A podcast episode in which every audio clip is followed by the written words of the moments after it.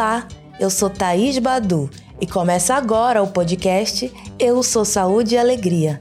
Aqui, toda segunda, a gente vai conhecer as histórias das pessoas que fazem o projeto Saúde e Alegria acontecer. Uma iniciativa civil sem fins lucrativos que atua desde 1987 na Amazônia brasileira, promovendo e apoiando processos participativos de desenvolvimento comunitário, integrado e sustentável. Nesse terceiro episódio, vocês vão conhecer a Jussara Vanessa Salgado Batista. Jussara trabalha dois anos na área de instalação de energia e água do projeto Saúde e Alegria, PSA. Formada em 2018 no Bacharelado Interdisciplinar de Ciência, Tecnologia e Engenharia Física da Universidade Federal do Oeste do Pará, UFOPA, ela acredita que o trabalho, apesar de técnico, envolve muitas realizações interpessoais. A gente já apresenta mais a Jussara, mas antes um convite. Se você não quer perder nenhum dos nossos episódios, clique em seguir ou assinar se estiver ouvindo esse programa no Spotify ou qualquer outro aplicativo de podcast. Quer saber mais do projeto? Acesse o site saudealegria.org.br. O link já está na descrição do episódio. E agora, como a Jussara se tornou Saúde e Alegria.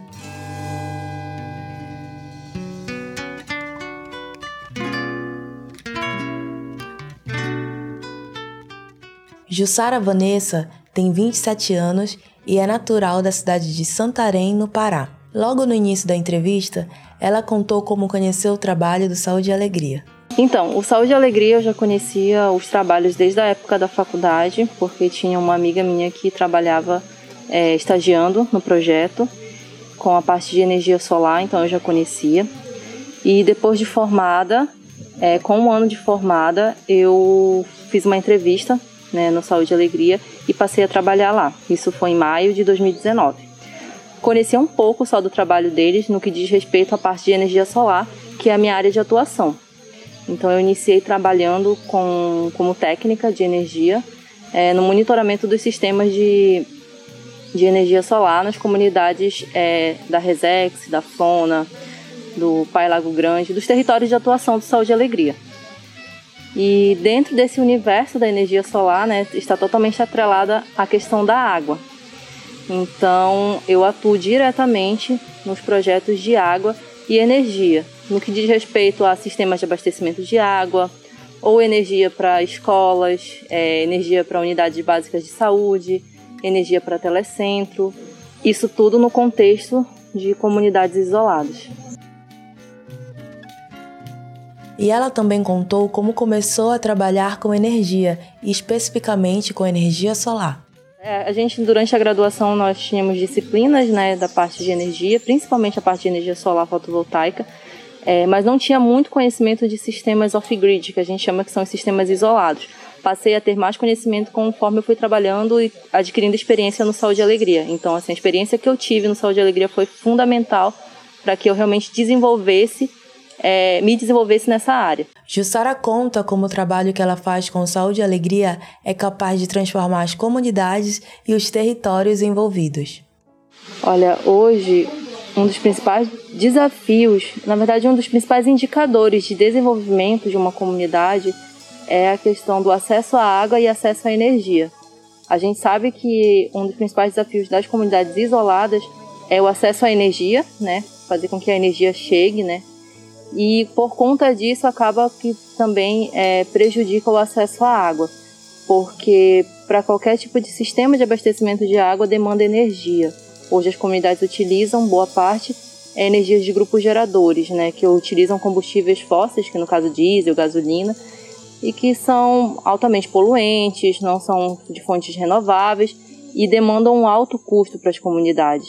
Então, a partir do momento que a gente implementa um sistema de abastecimento de água com energia solar fotovoltaica, isso impacta diretamente na, na renda da comunidade, porque eles passam a não ter um custo com o diesel, é, passam a ter acesso a uma água de qualidade e 24 horas por dia, né, porque os, sistemas são dimensionados para atender as, a, as famílias de, durante 24 horas por dia isso é, muda a, a relação com que eles têm com a água. porque a, antes de implementar um sistema de abastecimento, é, a maioria das comunidades utilizam diesel, então isso acaba é, limitando o uso que eles têm da água, né? Por exemplo, eles utilizam a água, é, o sistema durante 4 horas por dia ou 5 horas por dia dentro do limite que eles podem utilizar o diesel. E com o sistema de abastecimento de água com energia solar é diferente, eles acabam utilizando o sistema 24 horas por dia e tendo uma qualidade de vida muito melhor. E é, são pequenas intervenções que a gente faz, mas que mudam e impactam significativamente na vida de cada um. Principalmente a questão do acesso à água. Eu acho que o acesso à água é fundamental. Ela também conta um pouco mais sobre os bastidores do trabalho. O que a gente sempre, é, na maioria dos casos, a gente opta por fazer são empreendimentos, são instalações, na verdade, que consigam atender a comunidade de forma coletiva. Então a gente prioriza sistemas de abastecimento de água, unidades básicas de saúde é, escolas ou telecentros também. A gente instala sistemas de telecentros que é para rotear o sinal de internet, melhorando a comunicação da comunidade com a cidade. E os desafios não são poucos. A gente tem todo um desafio de logística, de, de transporte, é, precisa aprender a, a conhecer os territórios, a lidar com as comunidades. Cada comunidade tem uma uma, tem, tem características diferentes e a gente precisa respeitar isso também quando a gente aborda. Então, acaba deixando de ser só um trabalho técnico para ser também um trabalho de relações é, interpessoais, porque a gente precisa aprender de que forma a gente qual é a abordagem que a gente tem que ter com cada comunitário. Mas Jussara conta também por que esse trabalho é tão significativo para ela e para as comunidades.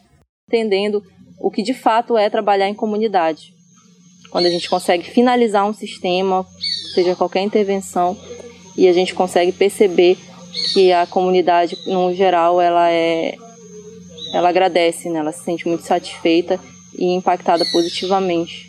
Por tudo isso, Jussara é saúde e alegria. O saúde e alegria, é, depois da faculdade, ele me formou dentro daquilo que eu sou hoje na questão é, profissional e um pouco do pessoal também porque ele me direcionou de fato para uma área dentro, do, dentro da minha formação.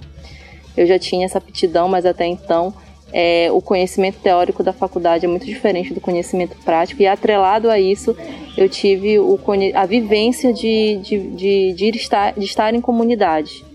E isso ajuda bastante, auxilia bastante no entendimento é, do todo, assim, não é, não é só o trabalho técnico, é sempre o pessoal junto, atrelado, a relação entre pessoas, entre comunidades, e isso me ajuda bastante.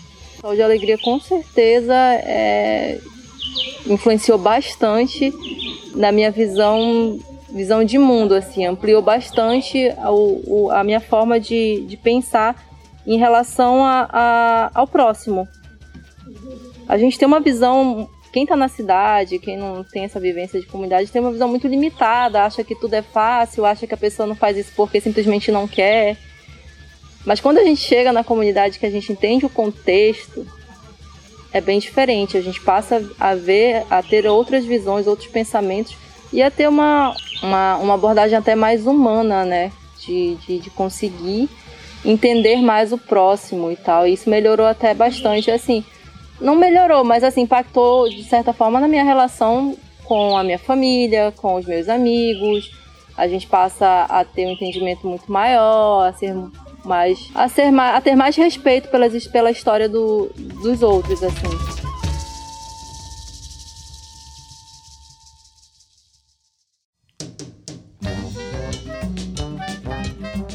Uma delícia ouvir as histórias da Jussara, né? Mas ainda tem muita coisa vindo por aí.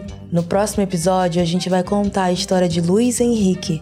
O Eu Sou Saúde e Alegria é apresentado por mim, Thaís Badu. A reportagem é de Júlia Dolce. Captação, Priscila Tapajoara.